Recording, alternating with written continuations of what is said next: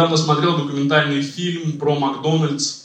Э, там, значит, журналист решил в течение 30 дней каждый день есть в Макдональдсе, три раза в день, чтобы посмотреть, что с ним станет к концу месяца. И к концу месяца он почти был при смерти. И когда я посмотрел этот фильм, я, я больше не могу есть в Макдональдсе. Я полностью от него отказался. Э, только KFC, Burger King, Papa John's и так далее. Недавно подруга позвала меня на выступление в стендап-клуб номер один. Я люблю стендап и, конечно, согласилась. Но оказалось, что это был не совсем обычный концерт. Благотворительный концерт в рамках чемпионата «Меня игру» фонда «Нужна помощь». Играем в пользу фонда «Детское сердце». Представляете? Сегодня, да, собрали какие-то деньги для детей. Сегодня собрали на данную секунду 40 тысяч рублей, мне сказали. Да, можете похлопать, это, ну, э, это хороший результат. Я помню, в первый раз было 17 тысяч рублей, второй раз было... А сколько второй раз было, Максим? 16 100. Все деньги, которые мы отдали за вход на концерт, пошли в фонд «Детское сердце». Эти концерты проходят в рамках чемпионата «Меня игру», который организовал фонд «Нужна помощь». Это такое мероприятие, когда команды из разных медиа и компаний играют в футбол, собирают пожертвования в любой понравившийся им фонд.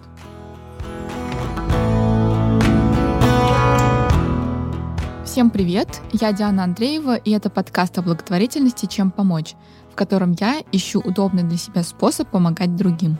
Например, недавно я случайным образом поучаствовала в благотворительном мероприятии. И кажется, что в последнее время это довольно популярный способ помощи. Отдыхаешь, но при этом жертвуешь. Я решила разобраться в том, как это работает, кто организует такие мероприятия и насколько они вообще эффективны. Чем помочь? Благотворительный стендап, фрагменты которого вы слышали в начале, ничем не отличался от обычного. Шутили обо всем, местами было довольно жестко, как это бывает. И в начале и в конце ребята рассказали, сколько им удалось собрать за вечер. А еще Артем Калантарян, это такой комик стендап-клуба номер один, даже закрыл счет на еду парню, который положил в банк больше всего денег. Но давайте вообще обратимся к истокам. Кто и когда додумался до того, чтобы организовывать такие события, вечеринки, балы в пользу благотворительности? Впервые о таких мероприятиях в России мы узнаем во второй половине XIX века, когда за посещение некоторых публичных балов, маскарадов и концертов начали брать плату, которую отдавали в пользу нуждающихся. На балах проводились те же танцы, концерты и развлечения, а их посещение считалось для человека светского общества нравственным долгом. Например, 16 февраля 1878 года в залах дворянского собрания Санкт-Петербурга состоялся один из благотворительных балов в пользу семейств убитых и раненых на войне, устроенный французской колонией. Несмотря на довольно высокую стоимость билетов, бал собрал около 5000 человек. Каждому, кто входил в бальный зал, бросался в глаза павильон в форме балдахина с выигрышами. А на лицевой стороне павильона находился щит с эмблемой праздника – «Пеликан кормит детенышей». В числе призов на первом месте была роскошная северская ваза, подарок императрицы. Расходы на этот бал составили около 12 тысяч рублей, а доход — 41 790 рублей и 15 копеек. Сумма дохода от благотворительного бала была разделена на две равные части. Одну в пользу семей убитых и раненых на войне, а другую — нуждающимся французам. Такой формат довольно популярен в России и сегодня. Есть известный Венский бал в Москве, есть бал фонда Натальи Водяновой «Обнаженные сердца», есть рождественский зимний бал и на самом деле много разных других.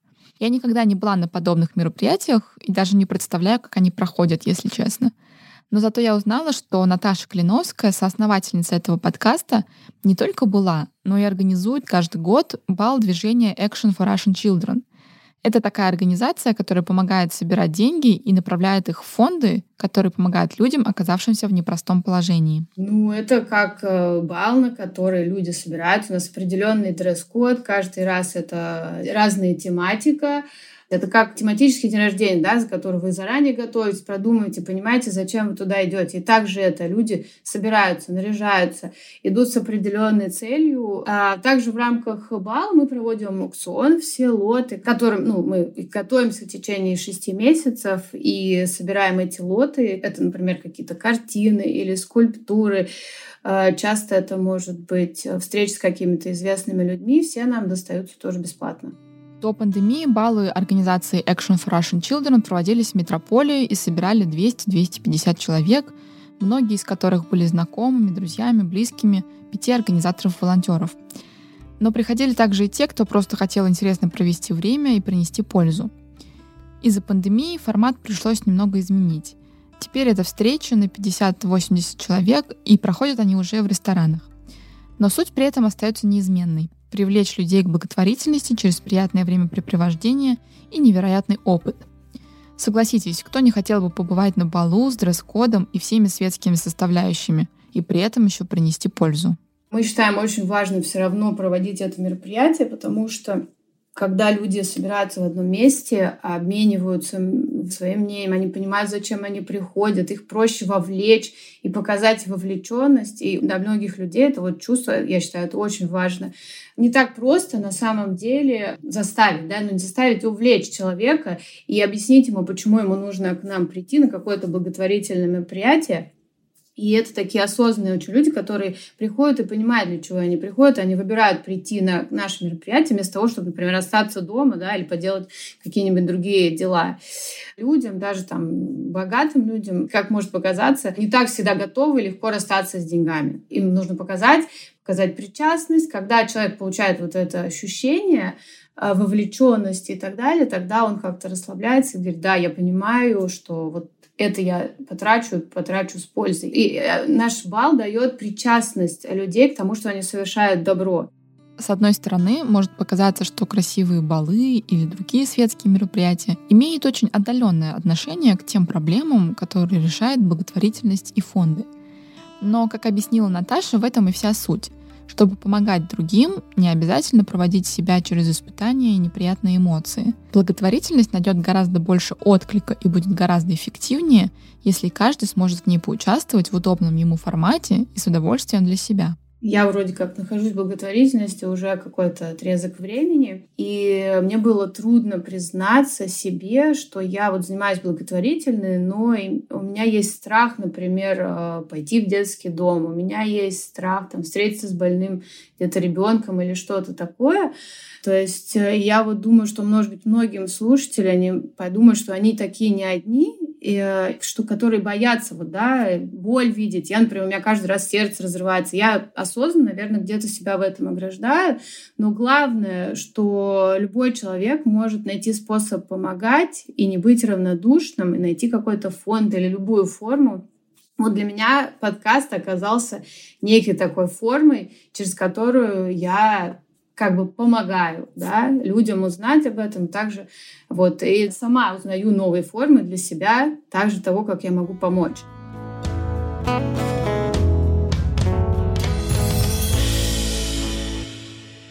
Сегодня форматы благотворительных мероприятий стали разнообразнее. Фонды и НКО проводят концерты, стендап-вечера, встречи и даже бэйби-шауры. Это такие вечеринки для будущих матерей, на которых гости обычно празднуют будущее появление малыша, дарят беременные подарки и иногда именно там узнают пол ребенка.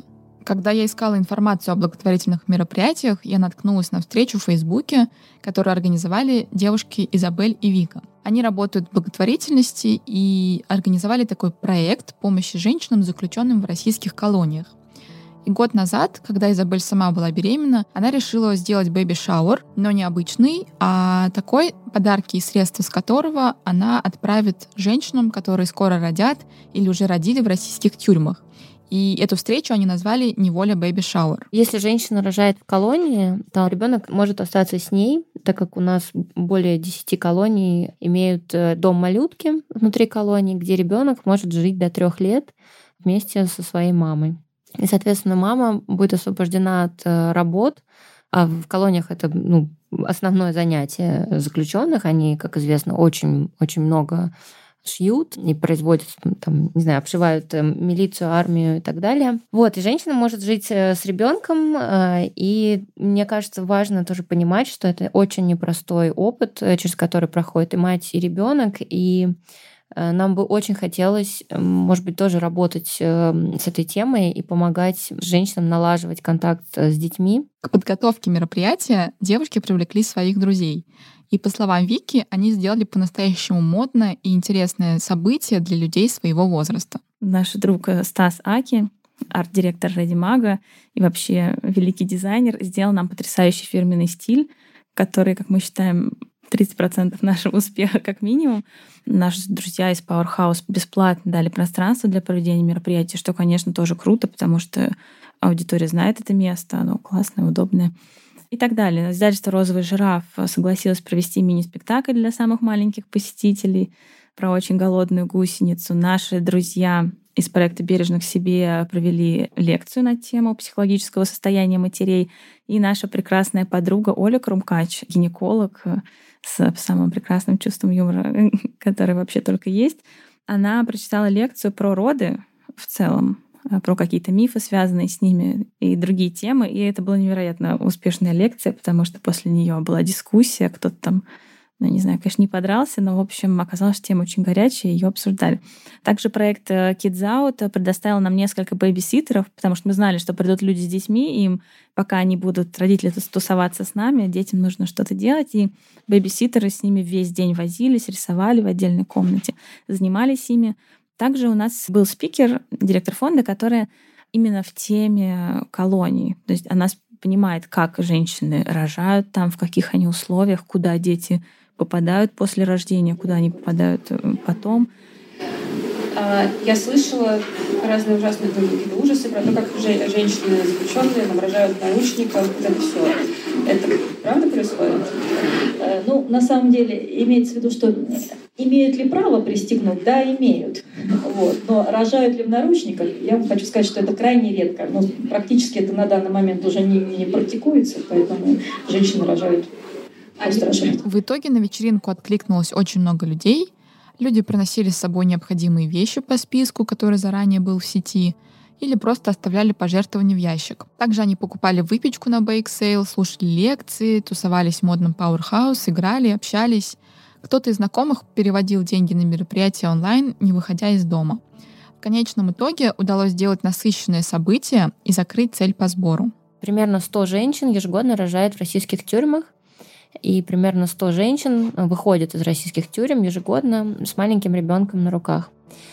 И наша цель была э, сделать так, чтобы все эти женщины получили комплекты ну, самых-самых необходимых вещей. Там, э, например, если женщина рожает, только родила, она может получить там, памперсы, какие-то послеродовые прокладки, э, ну, в общем, вот самое-самое необходимое. А те, кто выходит, мы собирали для них комплекты, в которые входили коляски, мобильные телефоны, тоже памперсы, там, может быть, детское питание, если оно нужно. То есть вот самые простые необходимые вещи. И мы призвали людей приносить, собственно, у нас был вывешен список вещей, которые нам нужны, и мы призывали людей либо приносить то, что у них есть, ну, конечно, все новое, либо закупать специально для нас, либо просто переводить деньги. И мы на эти деньги уже сами купим такие комплекты. В результате мы собрали очень-очень много вещей, тысячи памперсов, одежду, бутылочки и так далее, и еще 250 тысяч рублей наличными, на которые мы потом купили комплекты. Вот. И мы гордимся тем, что мы собрали, получается, 100 комплектов для женщин, которые рожают, и 100 комплектов для женщин, которые выходят с маленькими детьми. То есть мы как бы в этом году в России закрыли эту потребность. Несмотря на то, что мероприятие прошло успешно, Вика и Изабель признались, что проводить такие вечеринки для сбора средств — это рискованная затея. В ее успехе нужно быть на 100% уверенным, иначе фонд просто уйдет в минус. Большая часть успеха — это ценность, которую посетители события могут получить для себя. В благотворительной сфере многим известен классный кейс ночлежки Феста — это музыкальный фестиваль, который проходит уже пять лет, и на который НКО удается пригласить самых топовых российских музыкантов. Сказать огромное спасибо всем, кто пришел сегодня сюда. Это действительно благое дело, и спасибо, соответственно, организаторам за то, что занимаются этим проектом. Спасибо. Сегодня я выступлю перед вами в формате Noise MC без оркестра. Это значит, что на всех инструментах я буду играть в реальном времени сам. Это фрагмент из ночлежки феста, который проходил осенью 2019 года в Москве. А до этого четыре раза он проходил в Санкт-Петербурге. У ночлежки вообще есть давняя история дружбы с музыкантами в Петербурге, потому что ночлежка, первое помещение, в котором была ночлежка, это был такой сквот вместе с э, Борисом Гребенщиковым и другими музыкантами, поэтому там Борис Гребенщиков, например, попечитель ночлежки, и, и Гребенщиков, и, например, э, Юрий Шевчук, они уже много лет поддерживают, другие музыканты уже много лет поддерживают ночлежку. Поэтому было довольно логично позвать их э, выступать на концерте, ну а в Петербурге вообще концерты проходят довольно часто. А это Даша Байбакова, директор московского филиала «Ночлежки». Вот, но при этом, наверное, лет семь назад прошел первый «Ночлежка фест». Он проходил не каждый год. И туда позвали вот тех музыкантов, с которыми давно ночлежка дружила, и придумали, что будет такой формат. Э, и он здорово зашел. С каждым годом людей приходило все больше и больше. С каждым годом получалось э, привлекать э, таким способом все больше и больше пожертвований. При этом для нас ночлежка фест не столько фандрайзинговое мероприятие. Для нас ночлежка фест скорее способ тем людям, которые, может быть, не думали еще про помощь бездомным и вообще про ночлежку не знают, рассказать про то, что вот бездомным людям нужна помощь, э, так-то работают наши проекты, ночлежка занимается тем, что помогает людям выбираться с улицы, потому что человек приходит просто слушать любимого музыканта, а ему со сцены говорят, что музыкант выступает бесплатно, площадка бесплатна, потому что всем кажется важным помогать бездомным. Бездомный — это человек, который нуждается в помощи. И каждый, кто сегодня пришел на это мероприятие, внес свой вклад, за что я вам респектую. Пришли поддержать ночлежку, потому что мы о работе этой организации много слышим и очень болеем за их правое дело. В 2019-м на ночлежка Фесте лайнап состоял из очень популярных исполнителей. Там были Фейс, Нойз, Муся Татибадзе. И это, несомненно, позволило привлечь молодую аудиторию к проблемам бездомных. Вообще у ночлежки феста есть две основные цели. Во-первых, расширить аудиторию жертвователей, рассказать тем, кто просто пришел послушать любимого исполнителя, о том, что есть социальная проблема, и артист поддерживает решение этой проблемы. И также можете поддержать и вы. А во-вторых, на концерт приходят те, кто уже активно донатит или волонтерит в фонде, и это такой способ НКО отблагодарить их. Ну и, конечно, на входе на фестиваль всегда стоит ящик, куда можно оставить свои пожертвования. У нас э, увеличилось количество волонтеров точно. А мы собрали больше миллиона рублей от продажи билетов. Результат еще измеряется охватом и публикациями в СМИ. И их тоже там несколько десятков вышло. И измеряется тем охватом, который мы получаем в социальных сетях, рассказывая и до момента фестиваля, и после того, как он прошел, э, когда рассказываем там выкладываем фотографии или какие-то отчеты публикуем.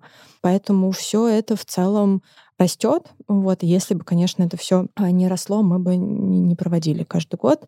Вот, но хотя это все, конечно, довольно сложно организовывать, но в Москве и даже в этом году была у нас идея, что, может быть, даже сделать в двух городах. Вот, к сожалению, пандемия помешала нам это сделать в двух городах, но надеюсь, что в Москве все-таки получится. У меня остался еще важный вопрос как много денег нужно потратить на организацию фестиваля.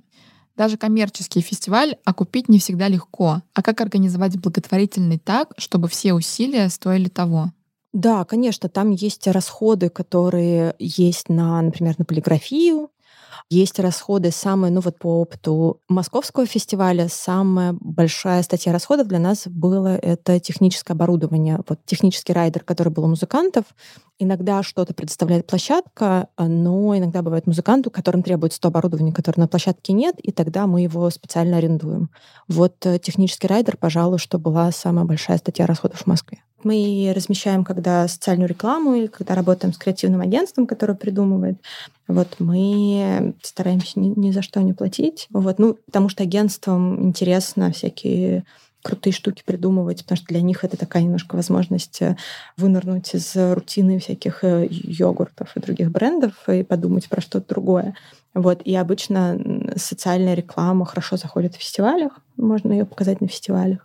И ну, так как-то объединяет э, команды, чтобы можно было покреативить на нестандартную тему. Вот. И за размещение мы тоже стараемся договариваться с площадками, где можно рекламу разместить. Во время нашего разговора Даша сказала мне, что на фестиваль ночлежки они часто стараются пригласить тех артистов, которых сами хотят послушать. Таким образом, они и предлагают медийным лицам присоединиться к добрым делам, и сами для себя организуют приятный вечер. И после этих слов я сразу вспомнила про еще один благотворительный проект, который позволяет людям принять участие в помощи и исполнить свои давние мечты. Основная, наверное, идея — это win-win благотворительность, когда ты помогаешь, получаешь что-то взамен, что ты не можешь купить за деньги. Это эмоции, впечатления от незабываемой интересной встречи, какой-то опыт, жизненный опыт новый. Это Оля Флёр, основательница проекта Meet for Charity — в декабре прошлого года она вместе с партнеркой Алиной Ковалевой приходила в подкаст «180 градусов» и рассказывала о том, как однажды ушла с хорошей высокооплачиваемой работы, чтобы заниматься благотворительностью. А толчком к этому стала шутка в Фейсбуке. Однажды, пять лет назад, в апреле, одна моя коллега хотела пойти на свидание, а мне нужно было очень найти деньги на организацию благотворительного праздника для детей с ограниченными возможностями. И тогда я подумала, а почему бы не предложить ей такую смелую идею, разместить ее фотографию на моем фейсбуке и написать «Внимание, внимание, благотворительное свидание». И тот, кто сделает самую большую ставку, пойдет на свидание с Оксаной. Я так и сделала. И, в общем-то, ставки начали расти. И когда ставка уже была 20 тысяч рублей, мне показалось это уже огромной суммой. И я остановила аукцион. Оксана пошла на свидание, а у меня были деньги на организацию благотворительного праздника. Все выиграли. Win-win инструмент. После этого Оле стали писать многие знакомые, чтобы она предложила за деньги встречу и с ними. Так зародился проект Date for Charity, который потом стал Meet for Charity. Кто-то хотел встретиться с кумиром или с известным медийным лицом, кто-то хотел купить встречу для решения бизнес-задач, кто-то хотел найти нового партнера или получить консультацию. И иногда эти встречи имели самый неожиданный результат. Это была совершенно классная история про то, как достаточно на высокую ставку, там практически полтора миллиона, приобрели встречу с Дмитрием Гришиным, главой Mail Group, а у ребят, которые покупали, у них был суд с а, компанией Mail Group, и они как-то пошли на мировую после этой встречи. Не знаю, что там было и как они договорились, но это тоже классный результат. Проект работает таким образом. На нем могут зарегистрироваться любые фонды, и когда им нужны средства, они находят медийное лицо и предлагают ему поучаствовать в аукционе. Аукцион длится 5 дней в онлайне, и под фотографией медийного лица можно оставлять комментарии со своими ставками — по истечении пятидневного срока обладатель самой высокой ставки получает встречу, а все деньги идут в фонд. Это всегда персональная встреча. Мы стараемся не присутствовать на этих встречах, потому что человек отдал достаточно значительную сумму денег для персональной встречи, для какой-то такой приятной, наверное, дружеской атмосферы, когда есть два человека э, больше никого нету вокруг. И в целом они проходят совсем по-разному. Бывают они длятся там 15 минут, а бывает 4-5 э, часов люди упоительно разговаривают, обсуждают культуру, театр, бизнес, э, все что угодно, интересы свои, становятся друзьями, партнерами, развивают бизнесы. Иногда у нас даже была одна свадьба на проекте. То есть, в общем, это удивительный мир э, коммуникации открывается людям. Вот вы только представьте, что можно взять и встретиться со своим кумиром или иконой. Одно дело, не знаю, смотреть на Ютубе выступление любимого стендап-комика, а совсем другое взять и пригласить его на чашечку кофе. Ну или прогуляться в парке, или пойти на выставку и просто расспросить его обо всем, что тебе интересно. Люди разные, в основном это люди из бизнеса, достаточно успешные, интересные, потому что ну, то есть это же покупка не первой необходимости, это уже какой-то такой большой достаточно чек, э, высокий на какой-то необычный experience. И, э, конечно же, люди, покупающие, они обычно успешны в бизнесе или топ-менеджменте крупных компаний, делают такой подарок себе или близким. Мне кажется, что главный феномен Meet for Charity, как и многих других благотворительных проектов, о которых мы говорим в нашем подкасте, это найти такой способ помогать людям и организациям, чтобы в выигрыше оставались и жертвователи, и фонды. Обычно благотворительность — это когда только одна сторона, наверное, дает, а другая получает — и максимум тот, кто дает, ну, может быть, получает благодарность или табличку на стене, в общем, тому, кому он помог. А здесь мы стараемся сделать благотворительность какой-то необычной, яркой, а иногда мотивация не помочь, а мотивация с кем-то встретиться больше. Но это совершенно не скверно, потому что все равно помощь в итоге уходит. Да? И, может быть, многие наши меценаты, они никогда не занимались благотворительностью. Но благодаря интересу к встрече с кем-то, они начали это делать, и они познакомились с деятельностью фондов.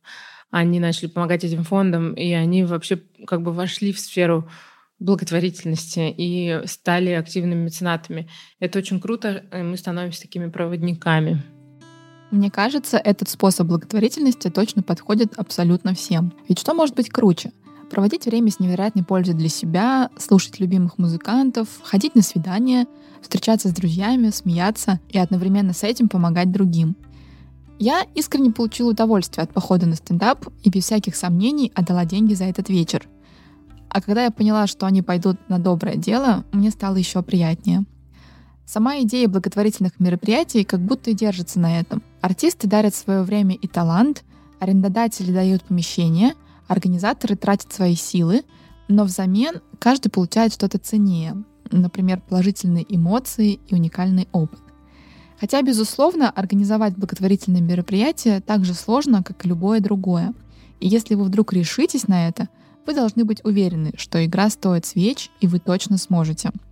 Но в любом случае посетить такое мероприятие — это самый мягкий и незаметный вход в благотворительность. Можно здесь задержаться, если понравится, или попробовать что-то еще. И все равно каждый из нас может найти способ помогать, который будет подходить именно ему. Этот подкаст выходит благодаря Наталье Клиновской, которая однажды пришла к нам в студию Brainstorm FM и попросила рассказать о том, как можно помогать другим. Ставьте оценки и отзывы во всех подкаст-плеерах. И если вы хотите узнавать чуть больше про благотворительные проекты и про наши новые выпуски, подписывайтесь на Инстаграм «Чем помочь». Ссылку вы найдете в описании. Чем